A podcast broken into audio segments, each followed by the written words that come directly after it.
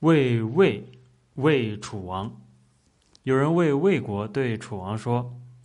要求秦国攻打魏国，秦国必然不会听从大王的要求，这样就会失策于秦国，而会使魏国和我们疏远。